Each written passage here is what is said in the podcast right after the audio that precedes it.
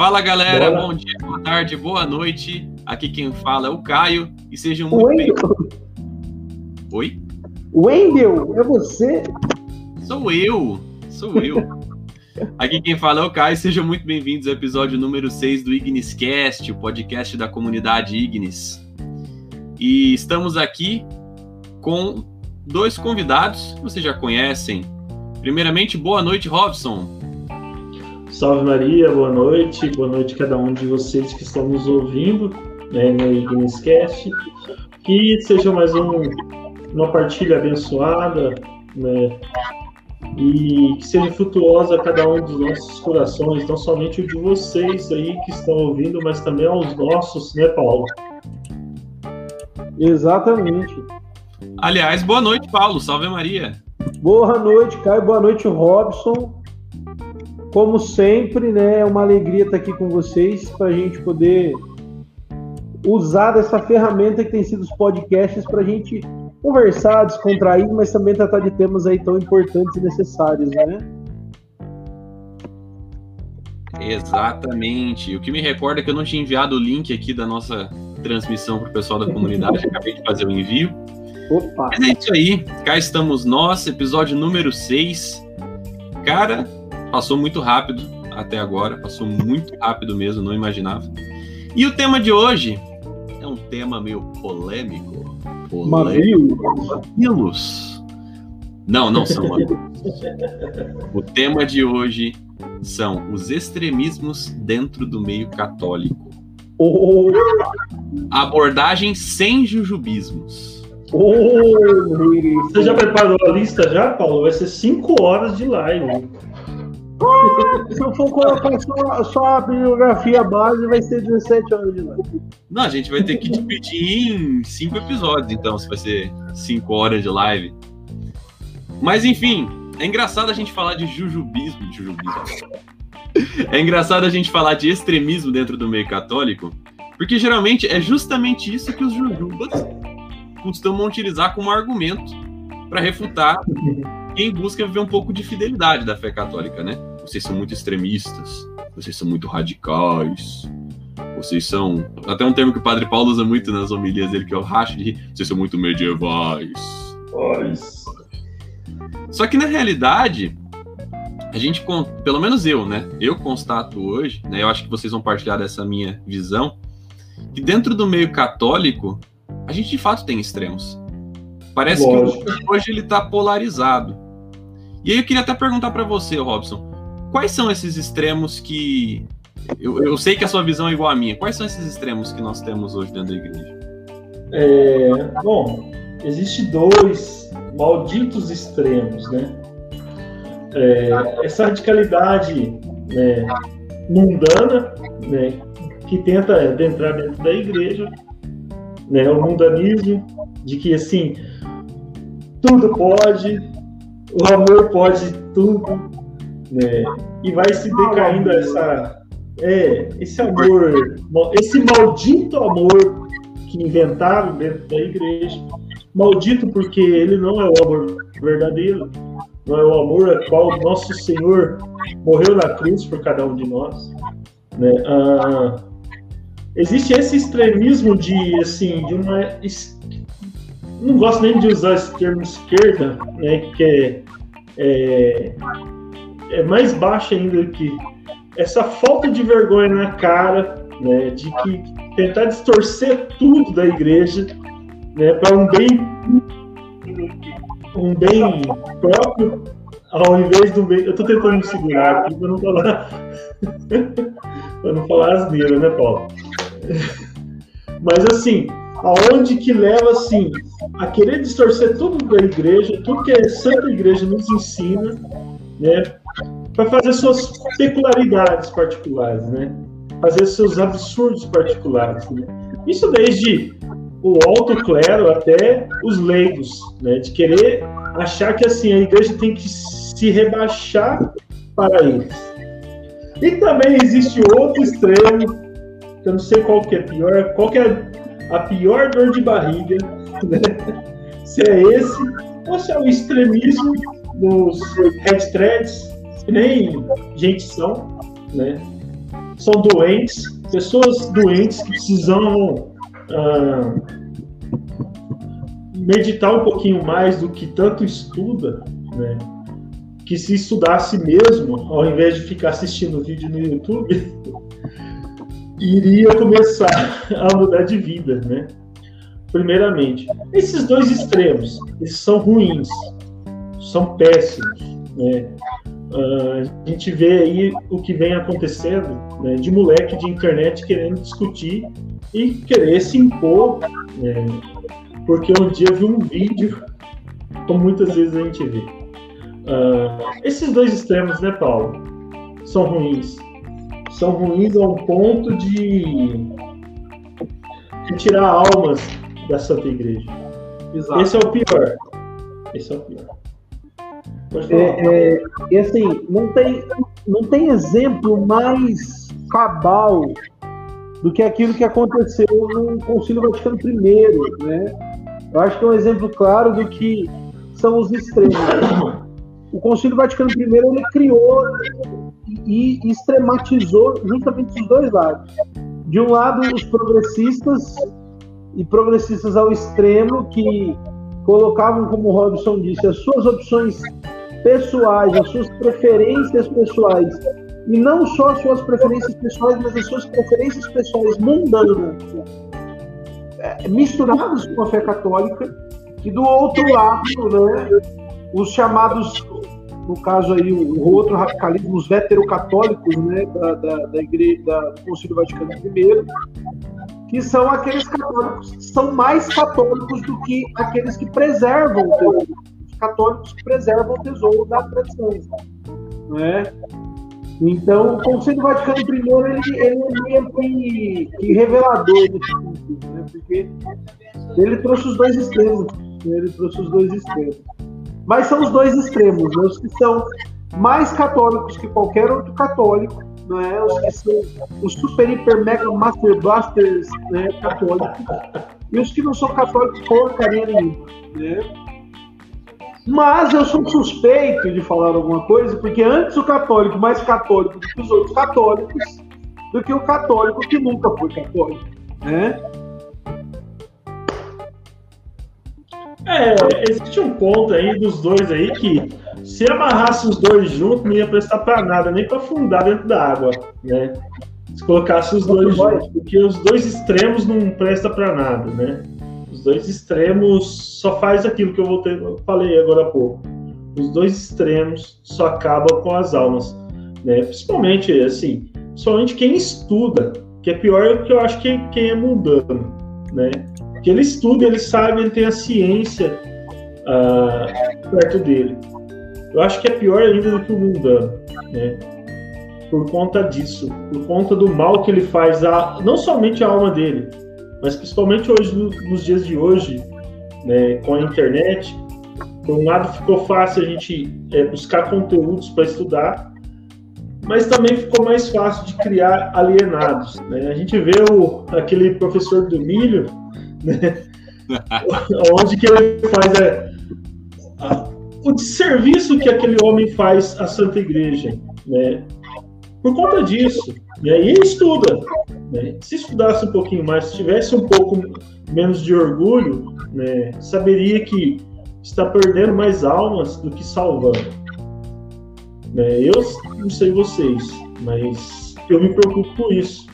Né? Eu me preocupo com o que eu vou falar para não afastar uma alma de Deus. Quem? Professor Emílio? Que isso? É que é do pânico lá. Agora eu entendi a referência. Professor Emílio? Cara, o pessoal não vai entender. Não é porque eles não estão vendo, né?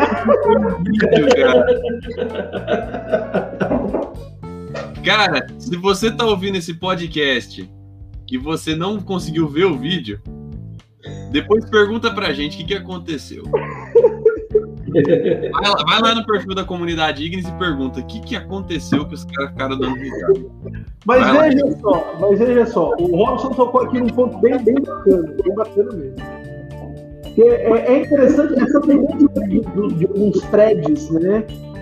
ou dos threads que são assim é, radicalmente contra a igreja, é que eles, existe uma tendência sempre por sobrevalorizar as revelações privadas em detrimento do depósito da fé, né?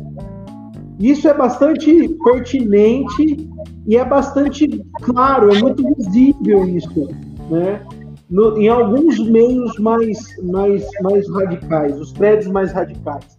De que é sempre porque, ah, porque Nossa Senhora de não sei da onde falou, porque a vidente de não sei quando falou não sei o quê, porque o vidente tal falou não sei o quê. Veja, gente, revelação particular não é depósito da fé, né? Revelação privada não é revelação.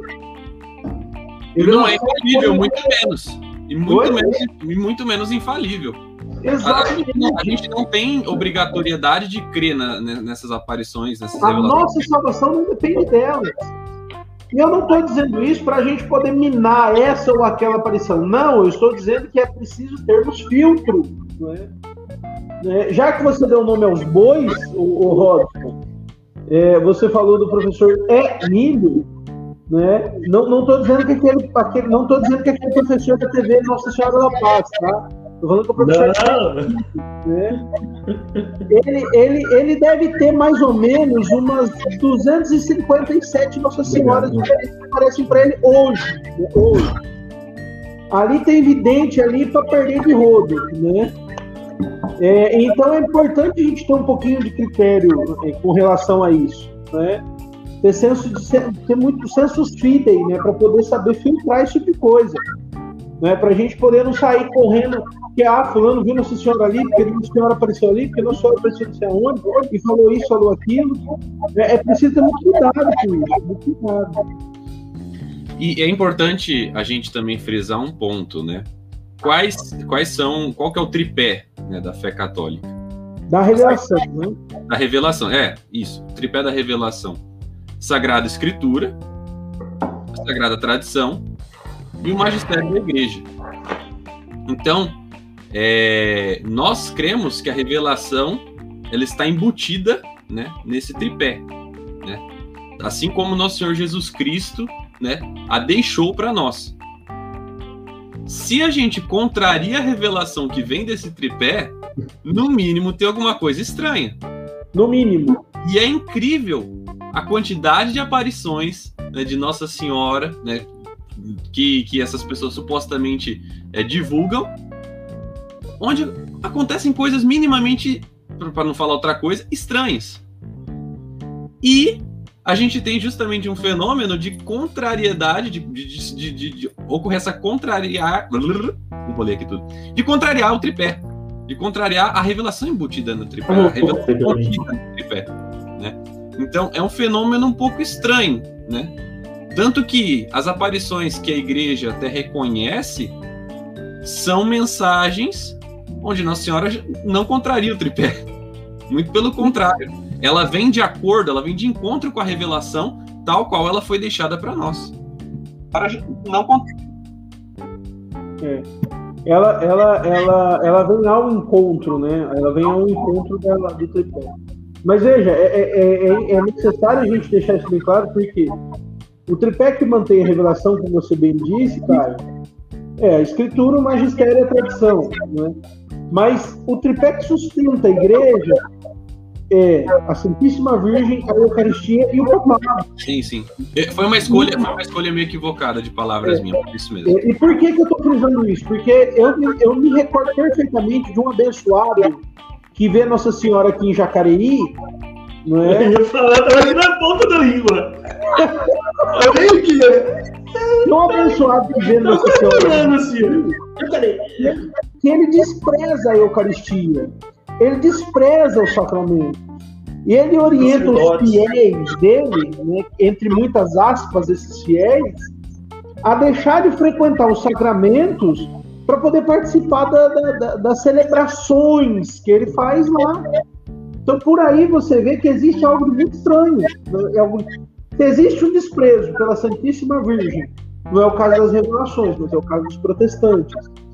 Se exige um desprezo pela Eucaristia, que é o caso desse abençoado aí e de muitos outros. Se existe um desprezo pela instituição papado, opa, tem alguma coisa errada aí. Tem alguma coisa errada aí. Muito errado. Eu até queria fazer uma pergunta, jogando, passando a bola para vocês dois, quem quiser responder. Né, que o Robson ele levantou né, a questão é, dos relativistas, né, daqueles são progressistas no caso, né, aqueles que tem, tem o discurso, né, o famoso discurso do importante é o amor. Né? O amor. O amor. O amor. É, é um amor com B, é o amor. Né? Heart, heart. É... E, né, do outro lado, né, o pessoal que se coloca acima do magistério, né, os red threads. Então a gente tem os progressistas tem os red threads. E o Paulo levantou um ponto né, do Concílio Vaticano I. Essa informação para mim é nova. Porque na minha, na, na, naquilo que eu, daquilo que eu tinha noção, eu imaginei que essa cisão ela aconteceu de maneira mais drástica no Vaticano II, mas já vinha do Vaticano I.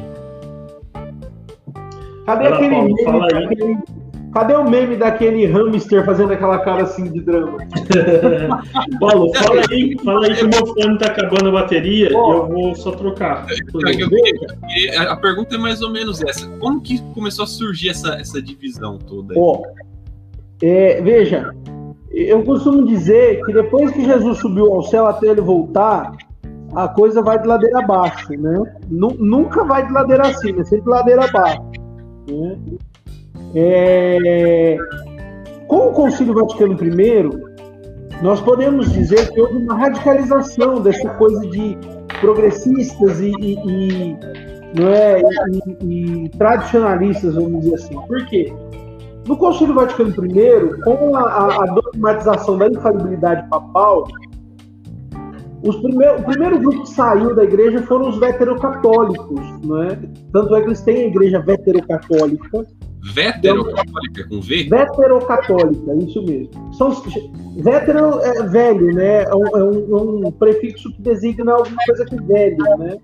Então são chamados velhos católicos que não aceitavam a infalibilidade papal como um dogma, não é a infalibilidade papal como um dogma. Então eles saíram da igreja, porque eles são mais católicos do que a própria igreja católica, né? E aí os católicos saíram, vamos dizer assim, os, os tradicionalistas saíram da igreja. Só que é interessante que depois que eles saíram da igreja, a coisa foi a bancarrota, porque os veterocatólicos hoje respeitam padres casados, depois da dissidência deles surgiram muitos outros grupos católicos. Né? Tem até uma igreja, não sei se vocês já ouviram falar, a Igreja Católica de Palmar de Troia, que é uma coisa surtada de louco. Se tiverem oportunidade, ditem lá no Google Igreja Palmar de Troia. Cara, é uma coisa de maluco aqui. Com direito a, a um Papa entrando dentro da igreja e roubando uma tiara papal e fugindo com a mulher. Um de louco. Caraca. É um regaço. É. Mas a questão é que fora da comunhão com a igreja, com a fé da igreja, a coisa não, não, não vai para frente, não vinga, não, não, não progride. Né? No sentido de que só vai contrariando. Não precisa buscar exemplos muito longe. Nós temos os anglicanos, por exemplo, né? Que hoje aceita bispo, episcopisa, presbítera, casamento homossexual e tudo mais. Né? Não precisa recorrer muito. Aqui no, no, Brasil já tem igreja protestante que aceita, não é pastora que é transgênero. Né? Então não precisa né, ir muito longe para poder perceber isso. E desde o Concílio Vaticano I começaram a surgir esses grupos, né? Mas é óbvio que sempre houve o grupo dos, daqueles que eram que tinham uma fé reta, né? que tinham sensos fíveis.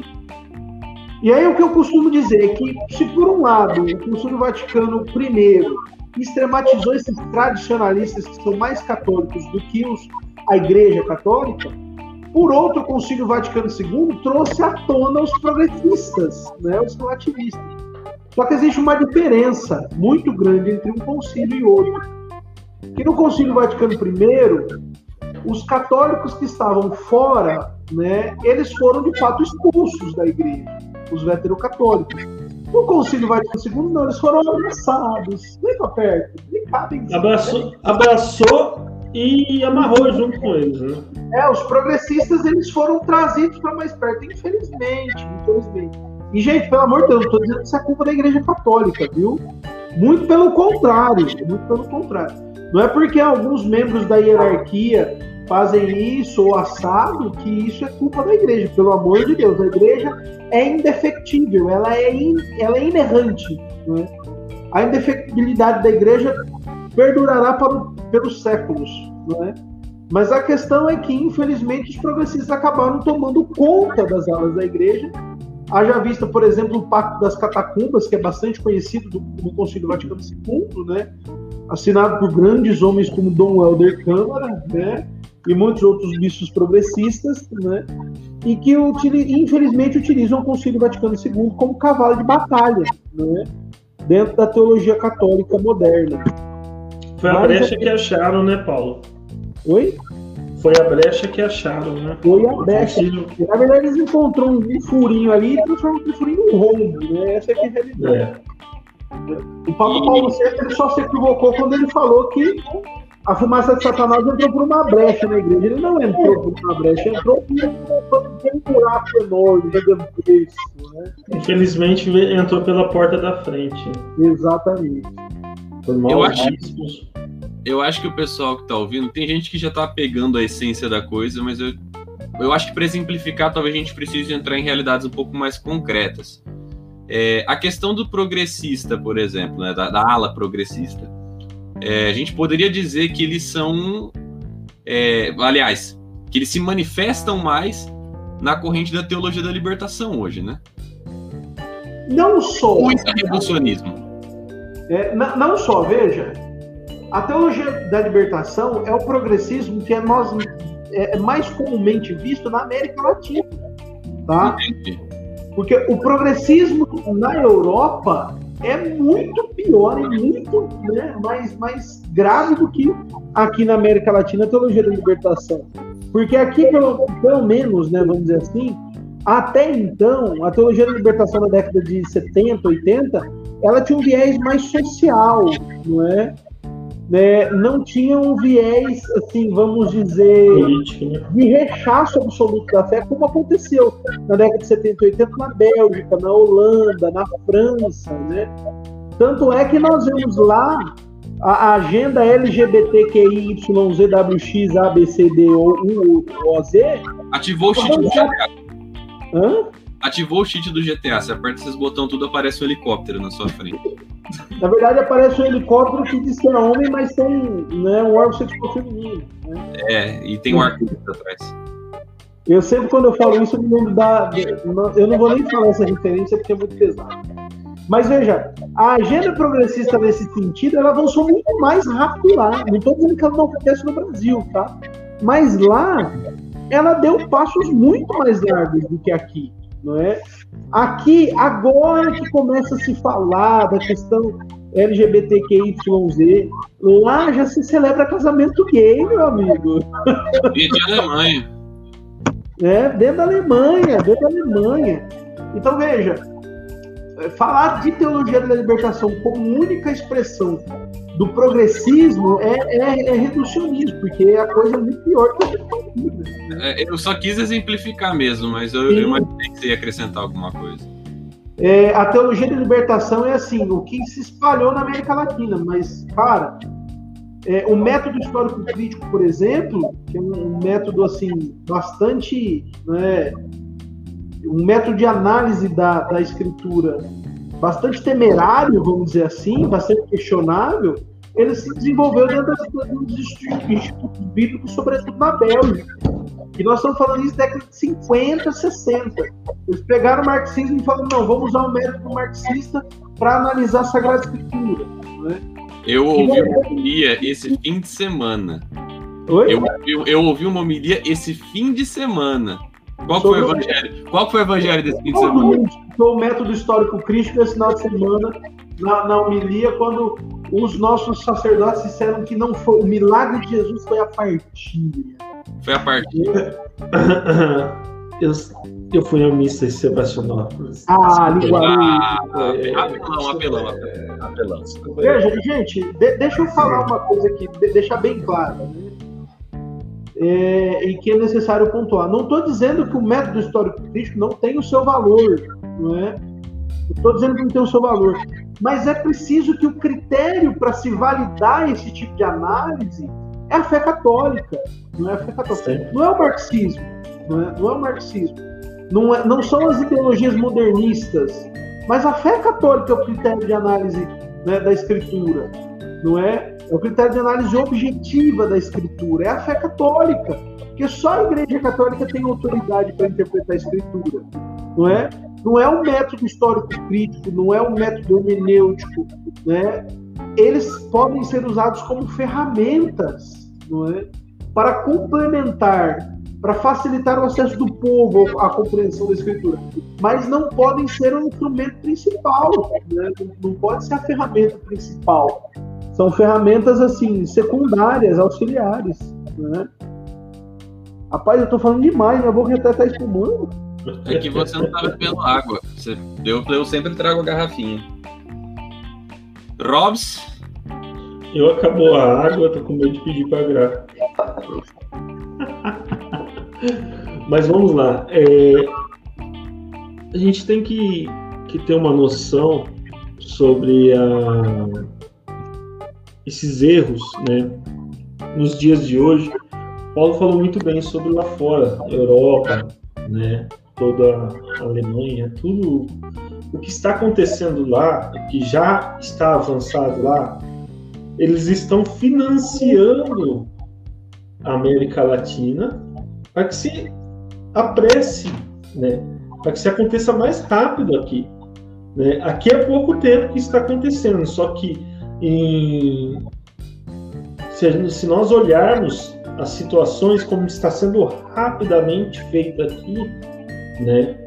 Eu acho que em grande escala aí vai ser pior do que lá, né? Que aqui, né?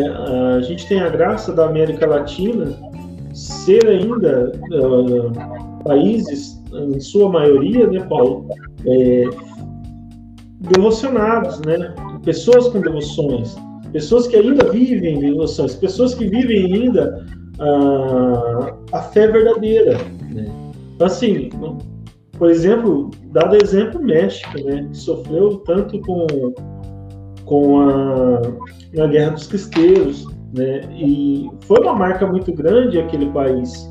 E aí depois daquilo, tanto que foi financiado por fora, né, e hoje o México sofre muito, né, mesmo sendo um, um país muito devoto, né, mas é, com hoje com uma um ateísmo muito grande lá dentro.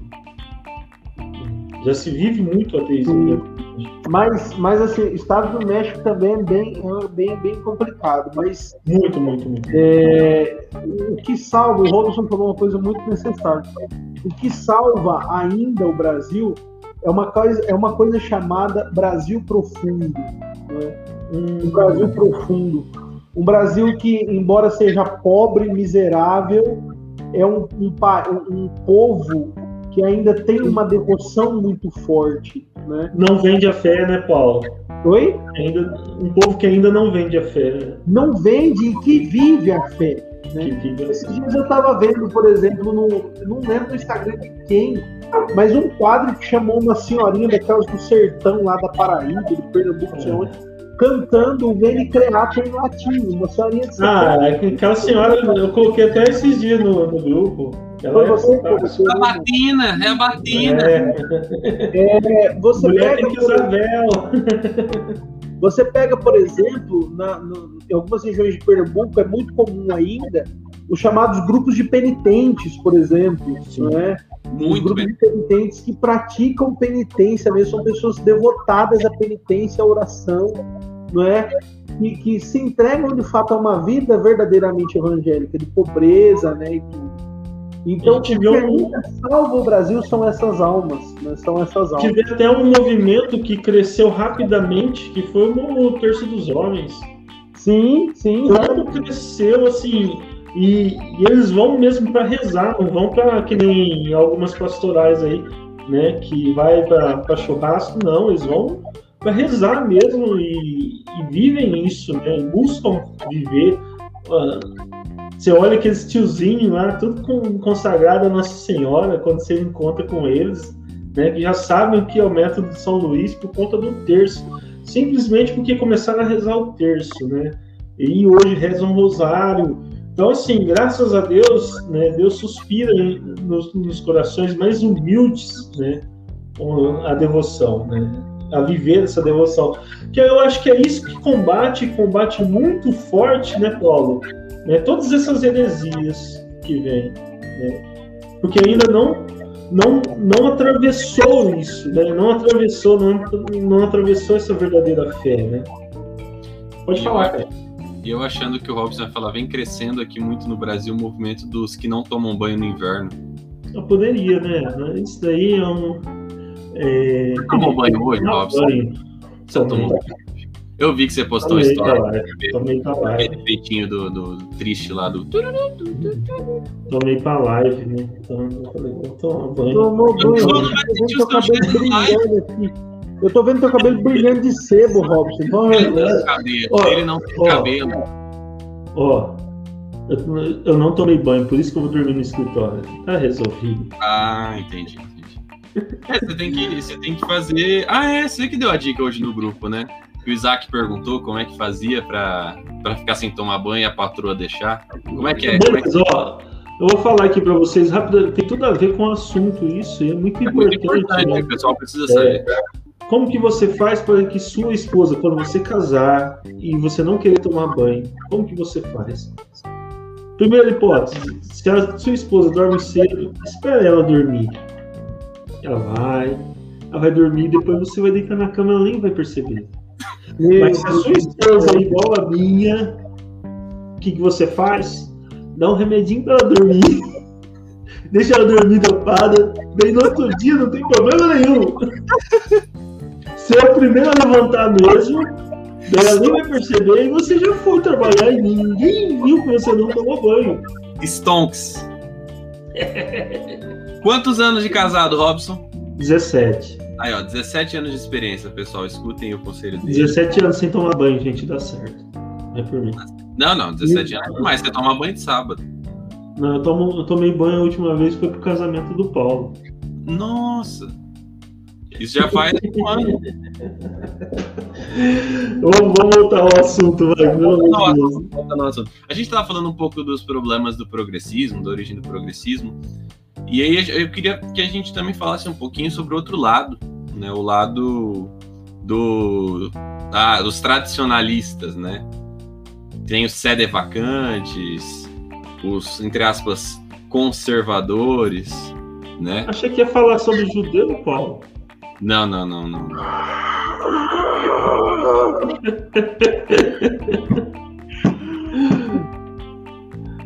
Bom, mas é eu, eu vejo duas pontes ali que né, a ruptura nunca, nunca pode existir dentro da igreja, né? Não deve existir. Né? Até eu até vendo um vídeo de um tosco agora há pouco, vou falar o nome para dar audiência, mas ele defendendo somente né, outras questões e não falando, né? Ele querendo polemizar, né, dentro da... Daqui a pouco a gente vai tratar sobre isso, né? Sobre moto próprio. Mas ele querendo polemizar, falando que é, isso é culpa por causa daqueles radicais que, que fizeram muito mal, onde que as pessoas é, se afastaram. Não, isso não é verdade, né? Ah, existe sim, né, os sede vacantes são poucos, né, perto do, da grande maioria que tem um amor à igreja, que vê o que é errado, e isso não, não é porque você viu que é errado algo, né, Paulo, que você é um sede vacante já, né, a gente para por aí, porque generalizou todo mundo. Se você falar algo que o Papa não está certo, você já é sede vacantista, você não ama o Papa, eu falo, né, se eu vejo alguma coisa errada do meu pai, eu falava para ele, né, se eu vejo algo errado do Papa, eu vou apontar que aquilo está errado. Né? Não tem problema nenhum. Né? Tem problema quando a gente falta com a educação, quando a gente falta com o Paulo fazendo careta. Uh, mas uh, quando a gente pega e enxerga o que está errado, a gente tem o direito de falar. Não tem problema nenhum, não é ser sede vacante. Mas existe né, o sede vacantes que o Paulo ama muito, né, Paulo? Né? Tem- a gente, às vezes, quando a gente vê algum amigo que tá pendendo Sede vacante, ó. lado, o sede vacante aqui, ó. a gente quando vê algum amigo já pendendo para esse lado, e a gente vê que a maioria, né, a maioria das pessoas querem partir para esse lado do sedivacantismo quando É ele, não entende, quando ele não entende, ele não busca, não busca entender, porque quando a gente já sentou, né, Paulo, com muitos e muitos aí que eram sedivacantistas, a gente trocou uma ideia de cinco minutos, você já muda a mentalidade da pessoa. Virou hindu agora. Pergunta, pergunta pra gente no Instagram o que, que aconteceu aqui. Ai, meu Deus do céu. Nem pra dar print eu presto, velho. o... Mas a gente vê nesse sentido. Tempos, tempos. A gente vê essa situação que, que infelizmente vem se acontecendo, né? Ah, onde que essas pessoas vão cada vez mais sendo iludidas por isso. É fácil, é fácil você olhar e falar assim, nossa, essa igreja que entrou esses progressistas dentro dela, e ah não, essa não é a verdadeira igreja, que não sei o que, que não sei o que lá, né? e vão falando dessa forma sem pelo menos entender o que, que aconteceu. Né, O Paulo falou muito bem, né? a maioria não entende que começou lá atrás, né? não é Concílio Vaticano II, né? Eu ouvi isso do Paulo, já ouvi isso do professor Diogo, já ouvi isso do professor de outras que falam muito bem sobre essa questão, né, Paulo? Mas a, a gente entende que foi lá atrás, né? E a maioria desses sede vacantes só fica batendo na mesma tecla. Pô, povo chato.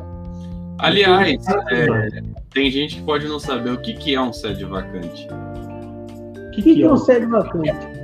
Sede vacante é um Zé Ruela, né? É um comer É parente do, dos templários de internet ou não? É o Zé? Cruzadinha? É o Zé Cruzadinho. Eles são um parente dos Zé Cruzadinhos, Paulo? Não, tem alguns. Tem, tem Zé Cruzadinho de gente boa, cara. Tem um monte de Zé Cruzadinho que quando tá dormindo é muito gente boa. Nossa. Quando a internet cai, né? É muito bom.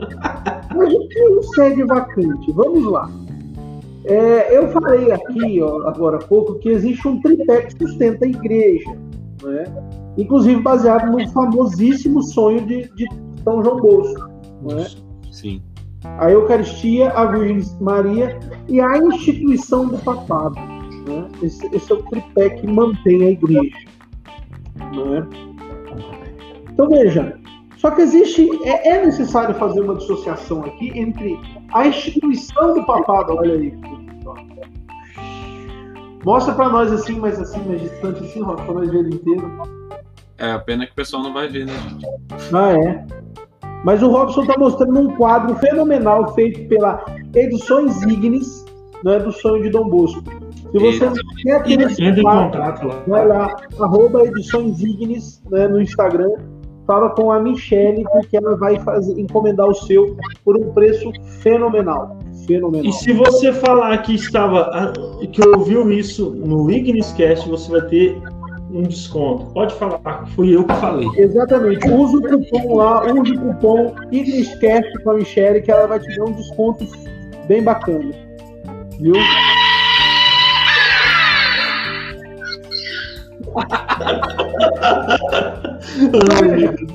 Mas o que é o sede vacantista? O que é o sede vacantista?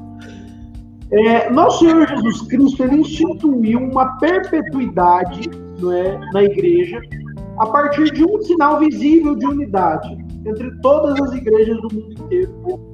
E esse sinal visível da unidade nós chamamos o doce Cristo na terra, o vigário de Cristo, o Papa. Então a instituição do papado tem a finalidade de unir, unir a- os irmãos da fé. Não é? E para que haja essa unidade perpétua até o fim dos tempos, é preciso que alguém, um indivíduo, ocupe é, o que nós chamamos de cátedra de Pedro, a cadeira de São Pedro. É, e a pessoa que ocupa a cadeira de São Pedro nós chamamos de Papa. né? É o bispo de Roma e também é o Papa que é o responsável pela união da Igreja Católica. Então, ele é o bispo de Roma, não é? e também o, o sinal visível na, unidade da Igreja Católica, seja ela romana, seja ela oriental, seja ela né, o rito que for, o rito que for. O Papa é o sinal da unidade da fé. E o que, que acontece? Tem uns, uns, uns indivíduos aí que duvidam de Jesus Cristo. Né? Que, eles não, que eles se dizem católicos, mas eles duvidam de Jesus. Veja bem, são mais católicos até do que Jesus. Né? Que Jesus disse: as portas do inferno não prevalecerão sobre a igreja. Ele falou. E ele deu uma chave ao, ao proprietário da cadeia, São Pedro, e disse: Tudo que ligares no céu será desligado na terra. Aliás, tudo que ligares no céu será ligado na terra, e tudo que desligares na terra será desligado no céu. Só que acontece, tem uns malucos aí que acreditam que essa cadeira de São Pedro, a cátedra de São Pedro, está vazia. Está vazia. Diz que nós não temos um Papa validamente eleito. Não é? Aí temos. Tem, e tem maluco para todo, todo. Né? Tem maluco para todos os gostos. Né? Tem uns que falam que só teve Papa até o Pio, Pio XII, tem uns que falam que teve Papa até João 23, tem uns que falam que teve Papa até Bento XVI, outros que falam que não. Esses dias eu descobri um grupo de malucos que fala que só teve Papa até São Pio X. De São Pio X em diante não teve nenhum Papa. Né? Nenhum Papa. Então, o melhor é aqueles, aqueles que não acreditam e, e você pergunta para eles quem que é a tua santa devoção, eles falam Padre Pio. É verdade. E outros ainda que dizem que não, que não tem Papa desde o Concílio Vaticano I, né? Ter o católico. É. Mas a questão é que esses malucos falam que não tem Papa. Mas por que, que eles dizem isso? Porque eles fazem uma confusão, eles misturam uma coisa. Que é importante frisar, que é a instituição do papado, não é? E a pessoa que ocupa né, a cátedra de Pedro. Eles misturam. Porque veja, a instituição do papado como figura universal da unidade e da defesa da fé católica, ela é inerrável. O Papa, quando fala em nome da igreja, ele não erra. Ele não erra de modo algum. Ele não pode errar, ele não tem direito. Porque se ele erra, ele não fala em nome da igreja, ele não fala com o munus papal, é? com a indefectibilidade própria da igreja. A indefectibilidade, vocês saberem, é, é, é aquela é aquela ideia segundo a qual a igreja ela não acabará, ela não pode ser vencida. Ela nunca será destruída. Confundem, então, a instituição do papado inerrável com a figura do Papa, né, do bispo de Roma, que no caso é o Papa Francisco. E aí eles ficam procurando pelo novo. Né? E qualquer coisa que o Papa fala, não é? Eles, ah, meu Deus do céu, o Papa errou, o Papa errou, e aí não é mais Papa, o Papa não é católico, então nós estamos sem Papa. Né? Esse é o problema dos sede vacantistas, dos sedes, né? Dos sede vacantistas. E veja. Tem até, é, tem até uma frase deles, Paulo. aqui também, né? É. Tem uma, tem uma frase. Que o Papa, o Papa espirrou, né? Fala, e isso não é o Papa, porque o Papa não pode ficar gripado, porque o Papa não fica doente nunca. O Papa é inerrável. Né? Nossa. Os gremlins, né? Por outro, existem os papistas, que são aqueles que levam tudo que o Papa fala ao pé da letra. E eu digo, quando eu digo tudo, eu digo tudo. Se o Papa pisca três vezes assim não me ele pisca três vezes também, entendeu? Se o Papa. Olha, eu ia até falar. Eu falo assim, se o Papa tem um catarro verde. Um raio-x. o Papa final se torna dogma né, para os papistas, né? Se então, o Papa faz o raio-x, onde que eles estão, Paulo? Amarelo já, já não. Não importa o raio-x, cara. Esse raio-x aí é com o Padre Leandro só. Então, o que, que acontece? O Papa, ele emitiu essa semana um moto próprio, né? O Tradições Custodes, né, que foi um modo próprio que deu o que falar, deu muito pano Deu muito pano para Mas isso vem acontecendo desde o, o documento da Amores Letícia. Nós não vamos entrar nos méritos aqui do Amores Letícia. Né? Mas especificamente, não vamos entrar no mérito do amor de Letícia. Por favor, não me force. Não me force. O que, que é isso? O que é Amores Letícia? Não me force. É, é, é, é, é o marido da Letícia, entendeu? Ah, o amor da Letícia. É o amor da Letícia. Pra quem, pra quem não sabe, pessoal, não vai, não vai ser relevante entrar no mérito do documento agora. Quem sabe numa próxima oportunidade, se o Paulo não for decapitado até o fim desse episódio. Então veja, e aí o Papa emitiu um moto próprio, né? Não suprimindo, né? Veja, restringindo mais ainda a celebração da missa né, no rito romano é, de 62, né, no rito romano conforme foi até 1962. E isso, assim, meio que contrariando o moto próprio Sumorum Pontífico do Papa Bento XVI, né? que havia dado ao clero liberdade para celebrar é, o rito romano de 62, não missal 62, o vetus ordus, não é, a todos os padres. Então é mais ou menos assim. Até 1960, até 1900, até o Concílio Vaticano é, II, a Isso. igreja tinha uma missa. A, a expressão de fé da igreja na a- através da missa era celebrada conforme um rito. Né? Que, e foi utilizado um missal né, de 1962, cuja última reforma tinha sido feita pelo Papa Pio XII. E foi um missal que foi instituído por São Pio V no Concílio de Trento. né? Tanto é que alguns chamam de missa de Pio V, né? missa de São Pio V até 1962, 1962 foi o último missal com essa, com essa versão da missa. O Concílio Vaticano II, através de um documento, né, é, de um de seus documentos, sobretudo um documento, né, o famigerado documento Sacrosanto Concílio, não é, determinou algumas normativas, algumas novidades com relação à missa, e houve uma, uma uma mudança total e absoluta com relação à celebração da missa. O negócio ficou meio balançado. E o Papa Paulo VI promulgou um novo em 1970, né, com a chamada Missa Nova, ou Novos Ordos, né, um novo missal.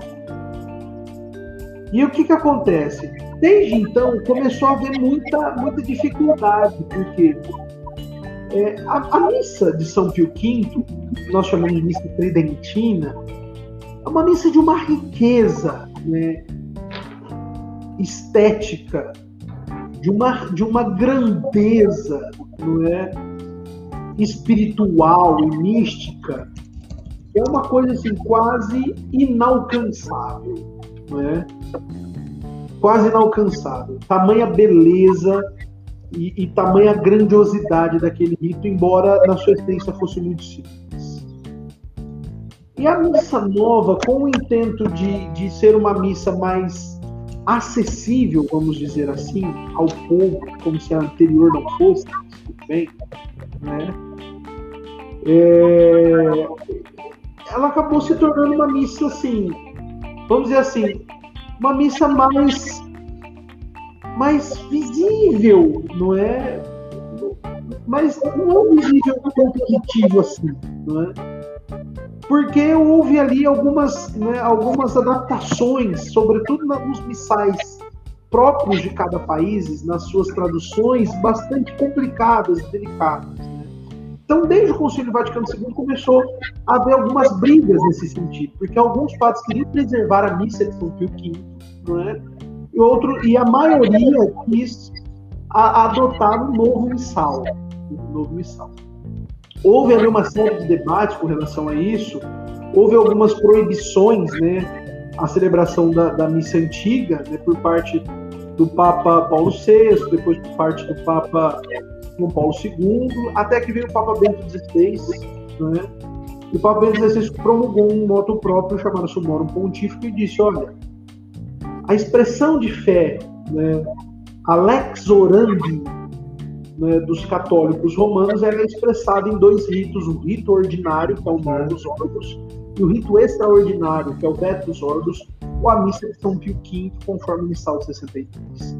Então existe, e só vocês, para ficar mais fácil de entender, existe um, ditado né, muito forte dentro da igreja, chamado lex orandi, lex credendi, que a lei da fé, a lei da oração, não é?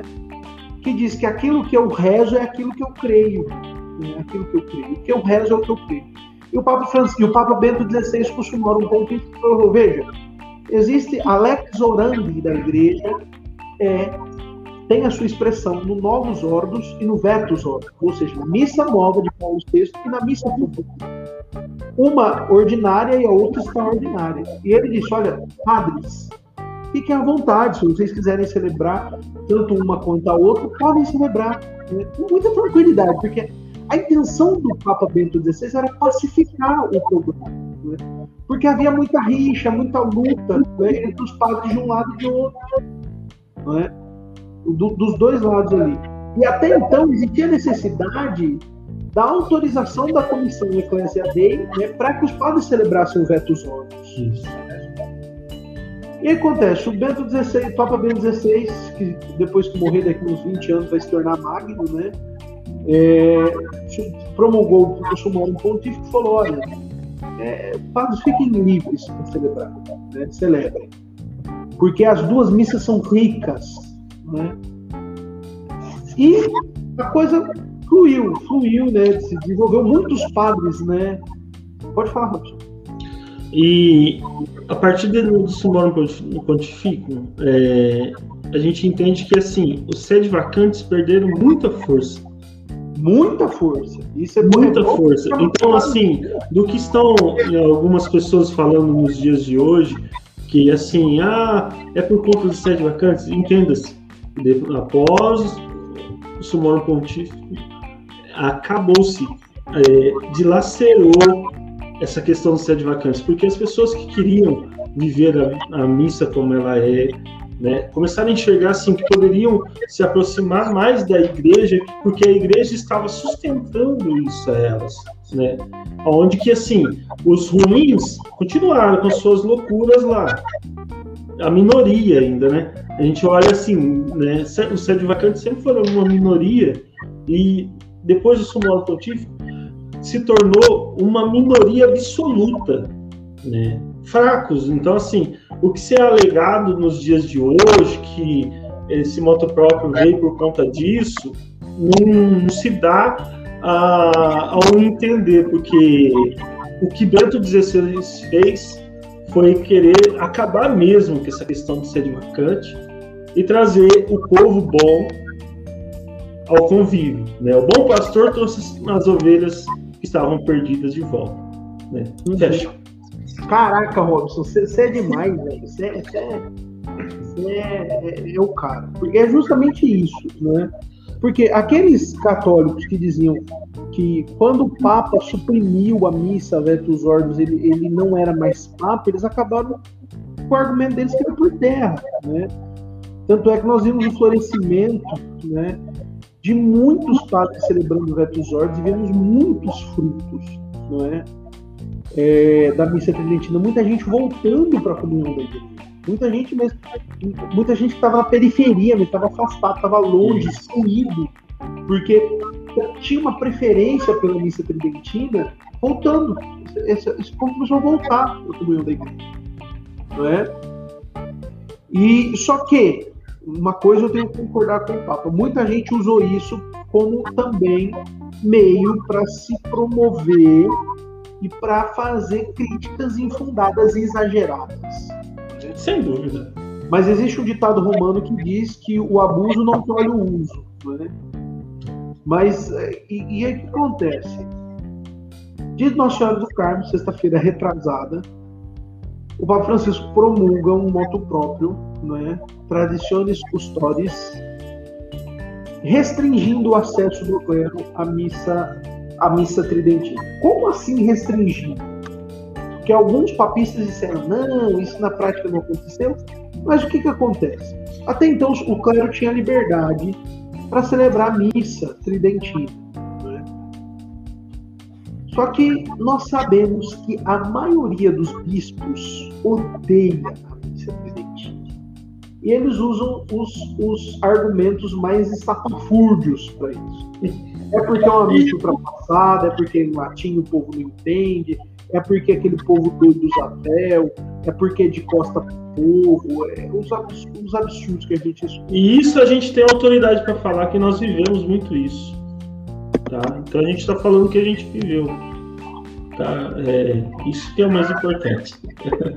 Pode falar, Paulo. Não, mas não comenta não, porque senão você está É, morto. o, Mas, ó. ó, mas aí o diretor já estava falando que vai cortar essa parte aqui. Né? Oi? O diretor está falando que vai cortar essa parte. Né? O diretor, só pra vocês saberem, quem tá ouvindo, o diretor tá passando a mão no pescoço, assim, sabe? Fazendo aquele sinal de. Ah, não, não, não vai cortar nada, não. Vai cortar nada. não. Aí o que, que acontece? Né? O Papa Francisco promulgou então o, o Tradiciones Custodes e disse o seguinte: veja, os padres tinham liberdade, agora não tem mais. Se eles quiserem continuar celebrando a missa tridentina, eles terão que ter autorização dos bispos. Os que já celebravam. Os que já celebravam vão ter que pedir autorização aos seus bispos. E os Já sabemos a resposta. os novos padres não poderão celebrar a missa tridentina. Eles poderão, eu estava lendo no no- na carta, né?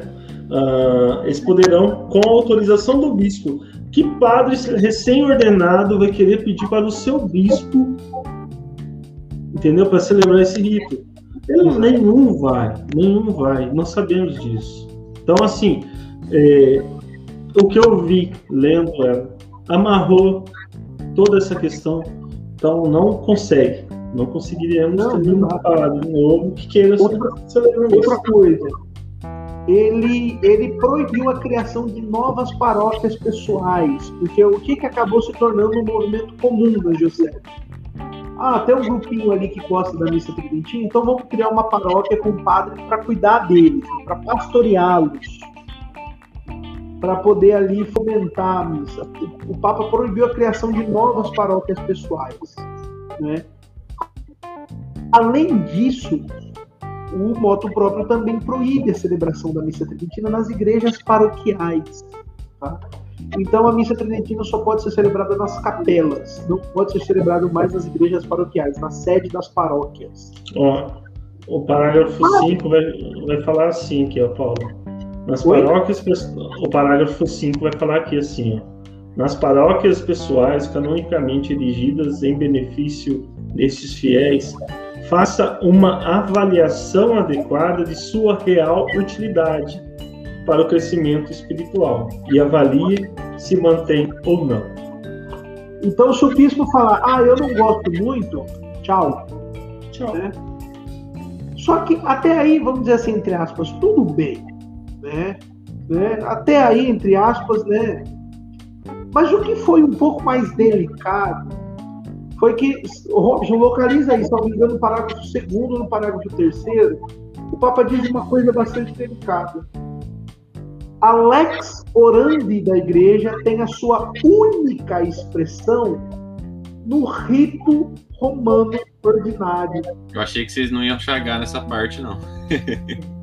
Deixa eu achar ela aqui. Eu Ah, não que legal. Mas exatamente com essas palavras. né? Veja, o que, que ele está fazendo? Ele está negando aquilo que foi dito pelo Papa Bento XVI. Tá? Não estou dizendo que isso foi, aconteceu de forma Artigo deliberada. 1. Oi? Artigo 1, tá? Artigo 1. Primeiro artigo, não o começo, né? Lê para nós, Uhum. Rob. Os livros litúrgicos promulgados pelos santos pontífices Paulo VI e João Paulo II, em conformi- conformidade com os decretos do Concílio Vaticano II, são a única expressão da lex orante do rito romano. Cara, isso é muito complicado. Isso é muito. E duro que, não sei se o Paulo vai chegar nessa parte, mas ah, esse é o moto próprio que vale. Da O que acontece? É, só para vocês entenderem, um moto próprio de um Papa, ele tem, vamos dizer assim, uma autoridade superior ao moto próprio do Papa anterior. né? Isso, ele fala até no nós final. Não podemos usar da carteirada do sumorum pontífico, porque o do Papa Francisco, como ele é mais novo, ele abroga o anterior. Quer dizer que ele, naquilo em que ele não diz nada, é mantido o anterior, mas naquilo que ele diz, o anterior é revogado. Ele abroga? Isso. Abroga. Aberroga. Nossa, palavra, palavra do dia. Vou anotar aqui. Eu, eu sabia dessa palavra, pelo menos eu sabia. Eu, Irmão, na última semana eu ouvi todo dia ela. Robson, você já tá até corrigindo o Paulo nos textos dele do Instagram. Você já subiu de nível. Você já viu agora. Você já tá no nível 3 agora. E chega no- aqui, ó, no artigo 8, né? São revogadas normas, instruções, concessões e costumes precedentes que não atentam ao disposto neste local. Cara, e o que que acontece? A grande ferida aí é justamente essa. Vocês entenderem, eu, eu sou. Eu, eu não acabei a faculdade de Direito por causa de um semestre, tá, gente? Então eu entendo um pouquinho de leis. Eu estudei um pouquinho de leis canônicas, né? E existe uma hierarquia de leis que nós devemos res- respeitar. Existe, acima de tudo, a lei de Deus. Né? A lei de Deus ela é inquestionável. Abaixo da lei de Deus existem as leis naturais, essas também são, são é, é, irrevogáveis, e abaixo da lei, das leis naturais, existem as leis dos homens, as leis morais, né, as leis canônicas, as leis civis, as leis criminais e demais códigos de leis. né. Aquilo que diz respeito à lei de Deus é aquilo que vem como uma ordem, por exemplo, o decálogo, não é? os dez mandamentos, né? Tudo isso está ligado às leis de Deus, é aquilo que nós fazemos que, que não pode ser transgredido contra Deus. As leis naturais são aquelas leis relacionadas à natureza das coisas. Né? Então, por exemplo, o casamento entre homem e mulher é uma lei natural, né? É, só vocês entenderem. E abaixo desse tem os outros códigos de leis. Nessa escala, a celebração da missa ela está relacionada às leis ligadas a Deus. É uma lei de Deus, é uma ordem de Deus a celebração do sacrifício da missa. Então veja, a grande questão aqui é que por mais que o Papa diga num documento oficial que a única lex orandi da igreja é o Novus Ordos, não está sob a autoridade dele dizer ou não que a missa tridentina não é uma missa que corresponde à lex orandi da Igreja Católica Romana. Entende? E vejam, gente, pelo amor de Deus, com toda a qualidade do mundo, entendam o que eu estou dizendo.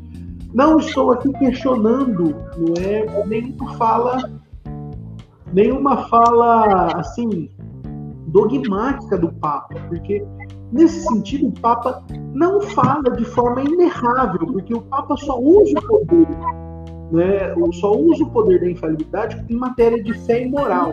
Ele não diz nem matéria de fé e moral.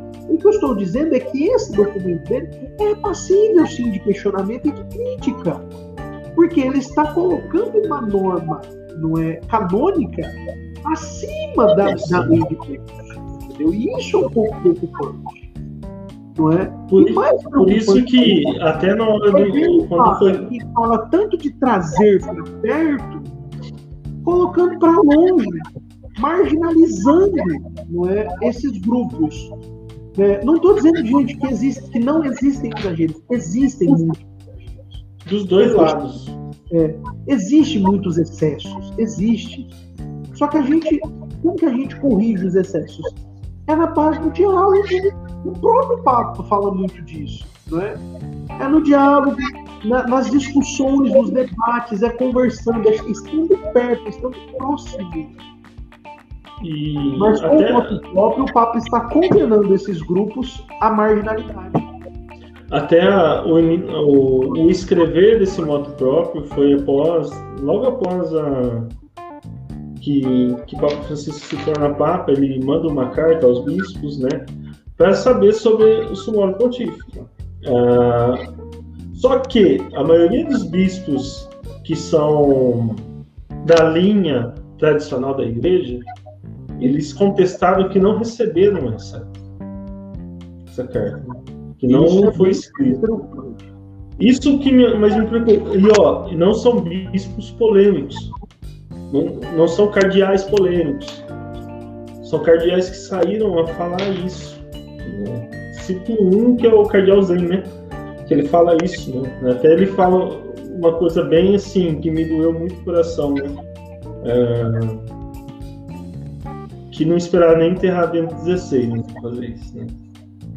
Eu acho que isso é o que mais mexe comigo né, dentro de tudo isso. Porque Bento XVI quis trazer a unidade, né? Só que, infelizmente, né, Francisco ele erra nesse, nessa questão. Né? Tudo que foi trabalhado, né, eu coloco assim, nessa visão, uh, tudo que foi trabalhado agora se perdeu, perdeu um grande crédito. Né?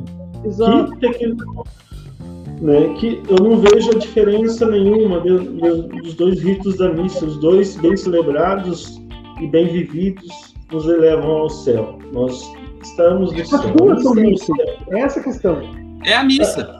As duas é o céu. As duas missas é o céu. O Papa poderia muito bem falar isso, expressar muito bem isso. Né? Como Bento XVI expressou, como São João Paulo II expressou, como os outros papas anteriormente, né? Porque o Concílio Vaticano II não barrou de vez a missa né, extraordinária por conta disso, né? Que o Paulo falou da lei de Deus acima da lei dos homens, sabe? Então a gente entende isso, né? É essa a nossa preocupação, né? Ouvi um cara, né, jovem aí por aí, né?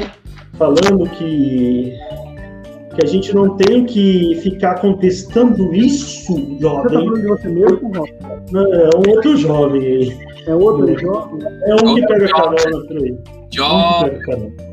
Um, então, assim, o cara coloca nessa questão. A gente não está querendo ser um papa aqui. Não, não é três papas querendo falar aqui. Né? O que a gente está mostrando aqui é que desnecessário. Né? Existe alguma coisa estranha. Pune, pune, pune quem está fazendo errado, pune, né? Tem excomunhão para isso, pune. Dá excomunhão. Mas por que que eu fico, né? Eu estou tentando me segurar aqui, vocês me desculpem que desde o primeiro dia desse moto próprio eu tô, tô tentando não explodir, mas eu não entendo por que, que não excomunga quem está errado, dos dois lados, sabe? Esses extremistas que estão fazendo da missa de sempre um mal para as almas. Excomunga eles. São os desgraçados que estão fazendo mal mesmo. Excomunga. Só também excomunga aqueles padres que vão lá e celebram missa afro. Excomungam eles também. Né? Isso era o certo. É? Isso era o certo. Isso era o necessário a ser feito. Né? Só que daí eu não entendo por que não é, não é feito isso. É isso que eu estou tentando buscar entender. O, o que entristece, né? O que entristece a nossa alma é saber que o pau que bate em Chico não bate em Francisco. Porque o, o que nós vemos, e que me entristece muito, não, e estou aqui deliberadamente é, é, questionando as atitudes diplomáticas da Secretaria de Estado do Vaticano, que com a Igreja da Alemanha que está abençoando o casamento gay, é diálogo. Ninguém fala nada. Não, vamos ver. Com os bispos comunistas da China, não, é diálogo, vamos ver. Com os tradicionalistas é porrete. Né? Só pancada, só pancada. É lenha, não é? É paulada. Isso me entristece muito, né? me entristece. Aí, que diálogo é esse, né? Que diálogo? Cadê o diálogo? E aí você pega essa minoria, né, que contesta né, a, a questão do, do, Santo Padre, fala, né, com todas as letras que Papa Francisco não é Papa, isso é um erro, né? Não, é, uma... um bando de retardado, é um bando de retardado. A pessoa tem gente ainda que se reserva o direito de falar mal do clero, tipo, de xingar o clero se, se referia ao Santo Padre com palavras de baixo calão. E essas pessoas, que são essa minoria, são o combustível, são a justificativa para punir os bons também. E falar mal do Papa, eu, tenho, eu conheço até padre progressista que fala mal dele coisas piores que ser de vacante também. Então teria que ter também. Exatamente, tem, tem que. Exatamente. É. Tem que. Tem que tem padres que falam, falam coisas piores dos seus próprios bispos, então imagina o Santo Padre, né? Então é.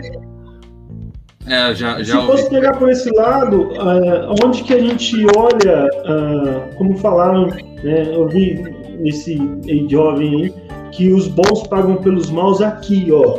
Aqui que eu vou pagar por causa dos maus. Os maus têm lá, excomunhão. A excomunhão é para eles. Dos maus, aqui é a igreja católica, é a verdadeira igreja. Então essa é a coisa mais correta de se fazer. Excomunhão a quem não está de acordo com a Santa Igreja. Exatamente. E ponto final. Agora falar que nós bons vamos pagar pelos maus e que lá para frente, no nosso silêncio, que Deus vai responder, Deus já está, Deus já falou. Deus não precisa refalar, não precisa falar de novo, não precisa colocar de novo algo. Deus já falou. A revelação já está aí.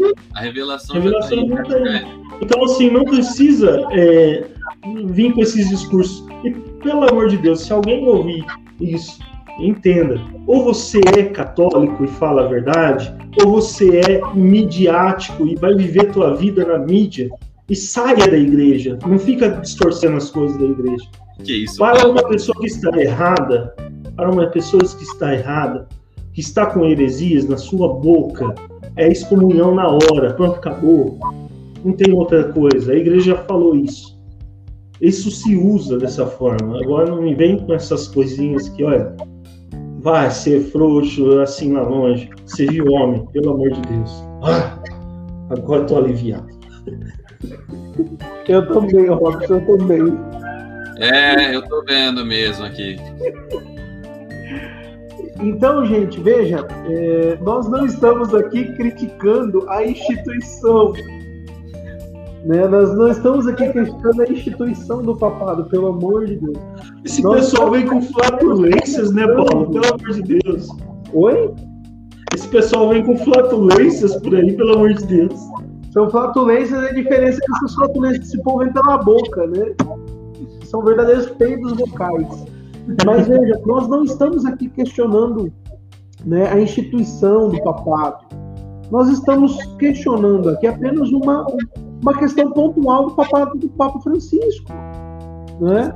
E uma questão estritamente legal, uma questão que é discutível, que é possível de discussão. Que né? se não fosse possível de discussão, nós não estaríamos falando. E veja, é, e, e o, mais, o mais fundamental a gente dizer aqui é que nós estamos só fazendo eco aos muitos bispos e cardeais que estão se pronunciando. Cardeal Miller, Dom Rob Matsunai, que é da, da- o, o bispo da Holanda, é, o, o cardeal, como é que é o nome daquele lá? Dos Estados Unidos. Cardeal Burke, muitos cardeais americanos, não é? alguns cardeais franceses. E, e aí você vê o extremo, por exemplo, salvo engano, em Porto Rico, os bispos emitiram uns docu- um documento condenando Decretos, né? absoluta missa tridentina. Veja, parece que eh, a- a- essa parte do clero não compreende que eles só estão dando munição para os tradicionalistas extremistas, para os sede-vacantistas e para os grupos que estão um pouco mais afastados da igreja por conta da missa e levando mais gente, alimentando mais esses grupos, não é? Alimentando mais esses grupos. Então é necessário que haja moderação, ah, é necessário que haja bom senso. E assim, ao mesmo tempo que a gente vê o diálogo desses grupos com a igreja dá um passo para frente, dá dois para trás. Não é? E é o tipo de contrariedade que eu não entendo, porque há dois, três anos atrás, o Papa Francisco estava dando a, a licitude ao matrimônio a- e, e- e às confissões celebradas pela, pela Fraternidade Sacerdotal São Pio X. não é? Isso. Isso foi a primeira coisa que eu pensei, Paulo, que buguei, eu buguei na hora. Eu falei, ué. E aí a gente fica meio perdido, essa que é a verdade. Eu tô perdido. Né? Eu tô meio perdido aqui. Eu, eu- eu não sei o que tá acontecendo.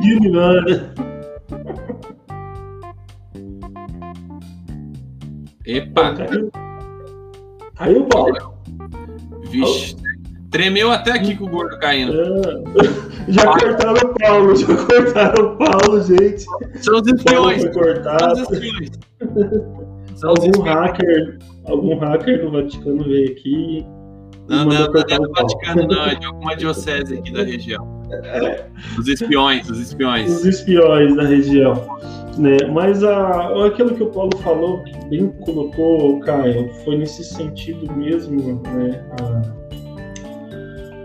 nós não estamos aqui para contrariar ninguém. Quem somos nós? Eu nem terceiro colegial tenho ainda. Então, se for para questão de estudo, Paulo ainda quase foi formado em direito, né? Eu quase não tenho terceiro colegial, mas uma coisa eu tenho, né? A fé, a fé na igreja, a fé em Deus e a fé no Papa, né? Que viva o Papa sempre, né? É... Por mais que me doeu. Eu não tem como falar o contrário. Eu não vou falar que, né, que essa carta não mexeu comigo, mexeu muito, né? Não com a minha fé, com a minha fé nunca vai mexer, mas me entristeceu porque assim, eu achei que agora teríamos, né, mais assim, mais aproximação a essas comunidades que estavam afastadas Infelizmente, eu voltei. O Vaticano tinha te cortado, cara. Não, foi, foi algum espião, foi algum espião. Eu falei, tudo aqui o chão que o gordo caiu. Brasília é o seu lugar. Mas a nessa questão sempre ficamos com a igreja. Só que temos o direito também quando algo é de assim fácil, quando detectamos facilmente que algo ali está estranho, né? Vamos colocar assim, né? A gente tem esse direito também de questionar, né? E eu esperava mais assim uma um papa que todo mundo proclama como um papa misericordioso, como um papa, né, que é mais acessível, né? Como eu ouço muito falar, que Francisco pudesse, assim, não somente escrever o moto próprio, mas é, esclarecer melhor essas questões. Né? Seria mais viável. Né? Ó, ele é o Papa, ó, tal lugar tá assim, assim, assim. Vamos verificar, vamos mandar uma conferência para lá e vamos se, é, se essa realidade é verdadeira ou se o bispo escreveu algo somente para condenar. É. Que, nossa, legal, recebeu muitas cartas, mas e aí? Verificou? Ó, autenticar.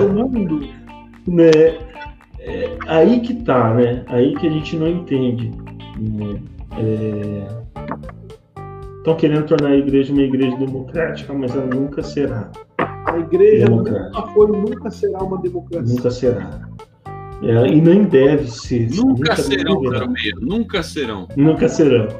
É, então a, a gente fica com a igreja sempre. Né? Que o Papa, né, sei lá, quem sou eu para falar do Papa, mas que o Papa possa meditar muito bem sobre esse moto próprio. É isso que eu estou rezando ultimamente. É exatamente isso. Eu acho que, como leigos, né, para sintetizar, é, é a gente, de fato, rezar né, pela igreja, rezar pelo Santo Padre, rezar pelo clero, não ter uma postura alarmista, né? Mas, de fato. Ter... Oi? Não, é exatamente, não ter uma postura alarmista, gente. Ter uma postura sóbria e rezarmos, rezarmos, né? E viva o Papa, viva o Santo Padre, né? Porque o, o que também eu já vi, né, de, de, de são pequenos casos isolados, mas de gente criticando o Santo Padre no sentido de utilizar de palavras de baixo calão, faltar com respeito, isso daí isso é, é doente. Isso é, isso é inconcebível. Isso é inconcebível, né? E rezemos, rezemos e tenhamos a certeza, né? Algo que o Paulo vai lembrar é, no ano novo, quando eu tava lá com eles, né? No carro, tava meio frustrado, né? E aí eu rezando, né? Pô, nós passamos ano novo no carro, né, velho? No carro, chovendo. No carro, chovendo. E ainda sua esposa ficou brava que você deu feliz ano novo pra mim primeiro. Hum. É, dormiu, dormiu, dormiu no sofá aquele dia. Mentira, foi você que dormiu. Mas enfim, naquele momento, né, rezando, né, entregando 2021 para Deus, né? é, eu me recordava daquela passagem, né? Cristo está na barca. Né? Cristo está na barca. dormindo, mas ele está. Né? Ele está na barca, né? E como o Paulo até falou, né? há uma promessa, né? E aliás, olha a tempestade, ó. Você sabe, a minha esperança, gente, é, é chegar no, tempo da, da grande glória e Jesus falar, olhar para nós e falar, ainda bem que vocês preservou a fé, mas vocês quais capotou, hein, filho? Vocês quase Ah, a gente só trupica. Quem dera a gente possa dizer, nós trupica, mas não cai.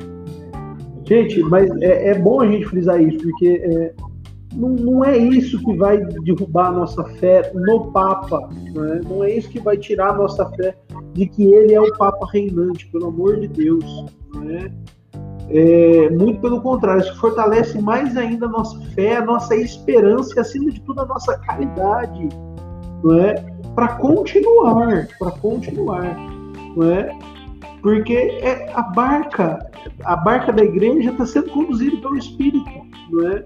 Talvez nós estejamos passando por um momento de grande tribulação, de dificuldade, tempestade, mas quando a igreja não esteve passando por um momento de tribulação e tempestade? Né? Veja, isso é só mais uma parte da história da igreja que vai ser superada, né? E se Jesus não voltar logo. Mas é só uma parte, né? O que nos resta é rezar, pedir a Deus pelo Papa, pedir a Deus pelos bispos, pelo clero, né? E pedir para e pedir à Santíssima Virgem que nos fortaleça na nossa fé, nos fortaleça nessa caminhada, né? Nos fortaleça para que nós não vacilemos, nós não vacilemos não é? é para que nós permaneçamos firmes. Eu acho que a gente já pode ir para as considerações finais, que o episódio está bem extenso. Caraca, uma hora e vinte, velho. Pois é. Isso, isso que você, você, falou do moto próprio antes do que eu planejava até. Você ter Caraca, velho. Ainda bem, senão eu falei que ia ser, ia ser uma live de, um, de quase três horas, mas é. Bom, vamos lá. Né? Uh, somente entendermos né, que eu queria colocar no final aqui uh, que podemos sim né, questionar as coisas né, que estão erradas, que estão nossos olhos assim, com as dúvidas mesmo, né, Paulo, de olhar e falar assim, mas espera aí, né, isso isso tá certo, não tá. Então nós podemos partilhar, nós podemos, né? A minha maior preocupação é com essas almas piedosas que estavam indo, né? Vivendo a fé católica, né? Dentro do rito tradicional, né? Dentro do rito extraordinário, que foi um choque para eles. Alguns a gente, alguns a gente conhece, né, Paulo? né, amigos nossos que nos perguntaram e aí, e agora? O que, que eu vou fazer? Né? Então, assim, é pessoas que têm aquele senso fide, né? É essas que a gente se preocupa. Os que não, Papa, por favor, excomungue. Me dá essa graça. Somente essa graça. Né?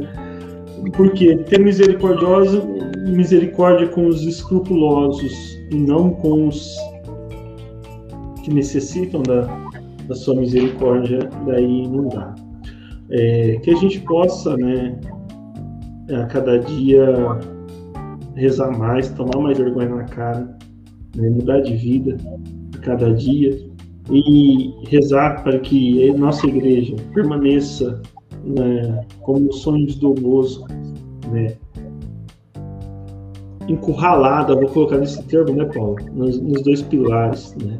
Encurralada ali, né? Sendo sustentada por esses dois pilares, que é a Santíssima Virgem Maria e a Eucaristia, a Sagrada Eucaristia.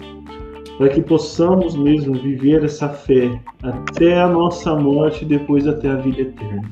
Né? Só isso, só isso. Né? Aos que acham que a comunidade Ignis é um bando de sede vacantista que fica reclamando do Papa. É, você, o moderninho, já vou dar esse recado ao moderninho que fala isso da gente, tá? Você, moderninho, que fica tirando fotinha aí no seu perfil bonitinho, que você é certeza que você vai estar ouvindo, tá? Você, o bonitinho, você nem reza pelo Papa, então toma vergonha na tua cara. É, nós aqui rezamos muito mais pelo Papa do que você, tá bom? Então, você junto com tuas, meninas ao redor de ficar fazendo fofoquinha, tá? Toma essa que é de graça, tá bom? A gente reza pelo Papa. Encaixa o coraçãozinho The aqui, Rob. Heart, The Heart, The Heart. Outra, outra, outra.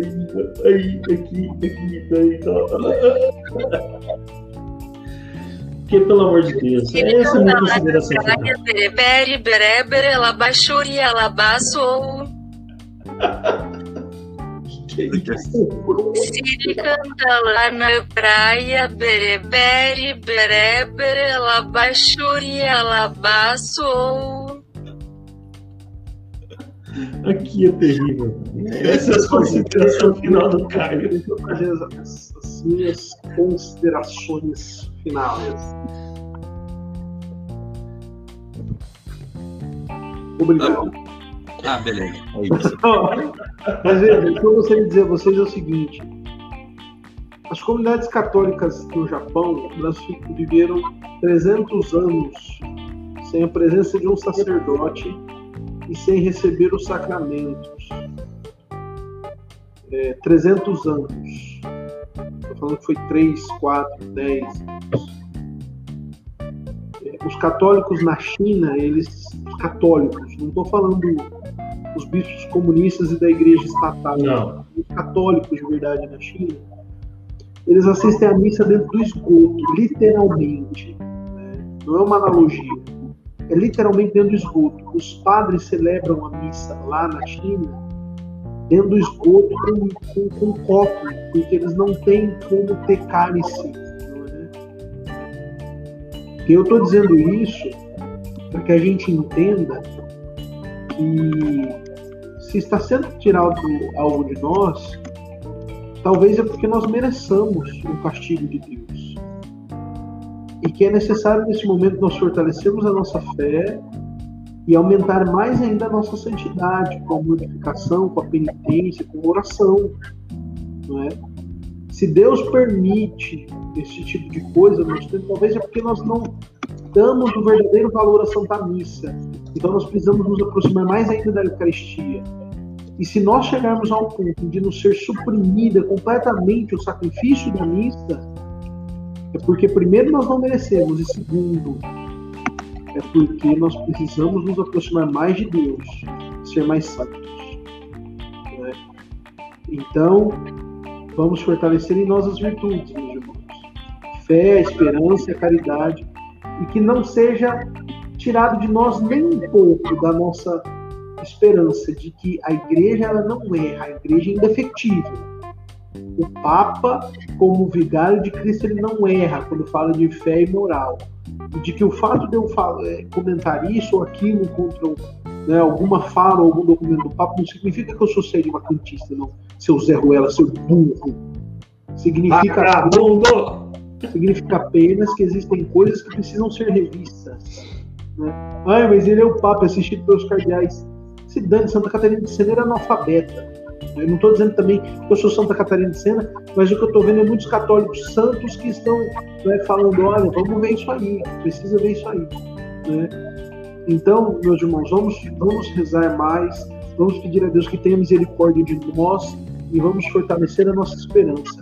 Cristo está voltando. Cristo está voltando.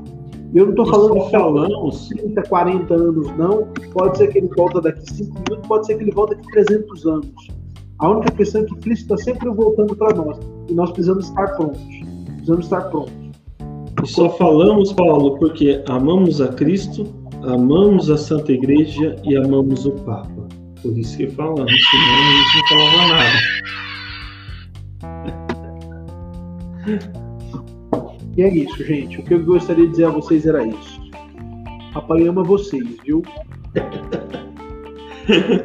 Fala, Caio. Não, é, é isso aí então. Pessoal, modo mendigo ativado. Deixa o like aí no vídeo se você tá vendo pelo YouTube. Não sei se o Spotify tem like, mas se tiver, deixa o like também. Compartilha com seus Compartilha. amigos, manda esse podcast para as pessoas, manda esse podcast para seu amigo TL, para seu amigo Jujuba, para seu amigo Red Thread, manda esse podcast para todo mundo. Mande o podcast pro seu padre, pro seu bispo, mande o podcast Pra aqueles- para quem quiser. Para aqueles seminaristas que nos amam, Seminaristas, ouçam. nos amam, manda, te manda, amo, manda te pra amo. E, e- Para bispo não. Não, para bispo sim, manda para os bispos também. E. Gente, para. E se você. Missa nunca mais. E se você conhece o nosso apostolado, né, você conhece a comunidade Ignis, tem alguma afeição por nós, a gente está com o projeto de aquisição da nossa chácara, vocês já ouviram nos outros episódios. Entre em contato conosco na, pelo Instagram, pode procurar também por mim, pelo Paulo, pelo Robson. Seja um contribuinte, seja um sócio contribuinte para que a gente possa adquirir esse pedaço de terra, ter um local nosso para evangelização, os eventos presenciais no futuro. Entre em contato conosco para saber é, como é que funciona, tá bom? Por favor. E é isso. Agradeço a sua audiência, reze por nós e estamos rezando por vocês. Salve Maria. Salve Maria. Salve Maria!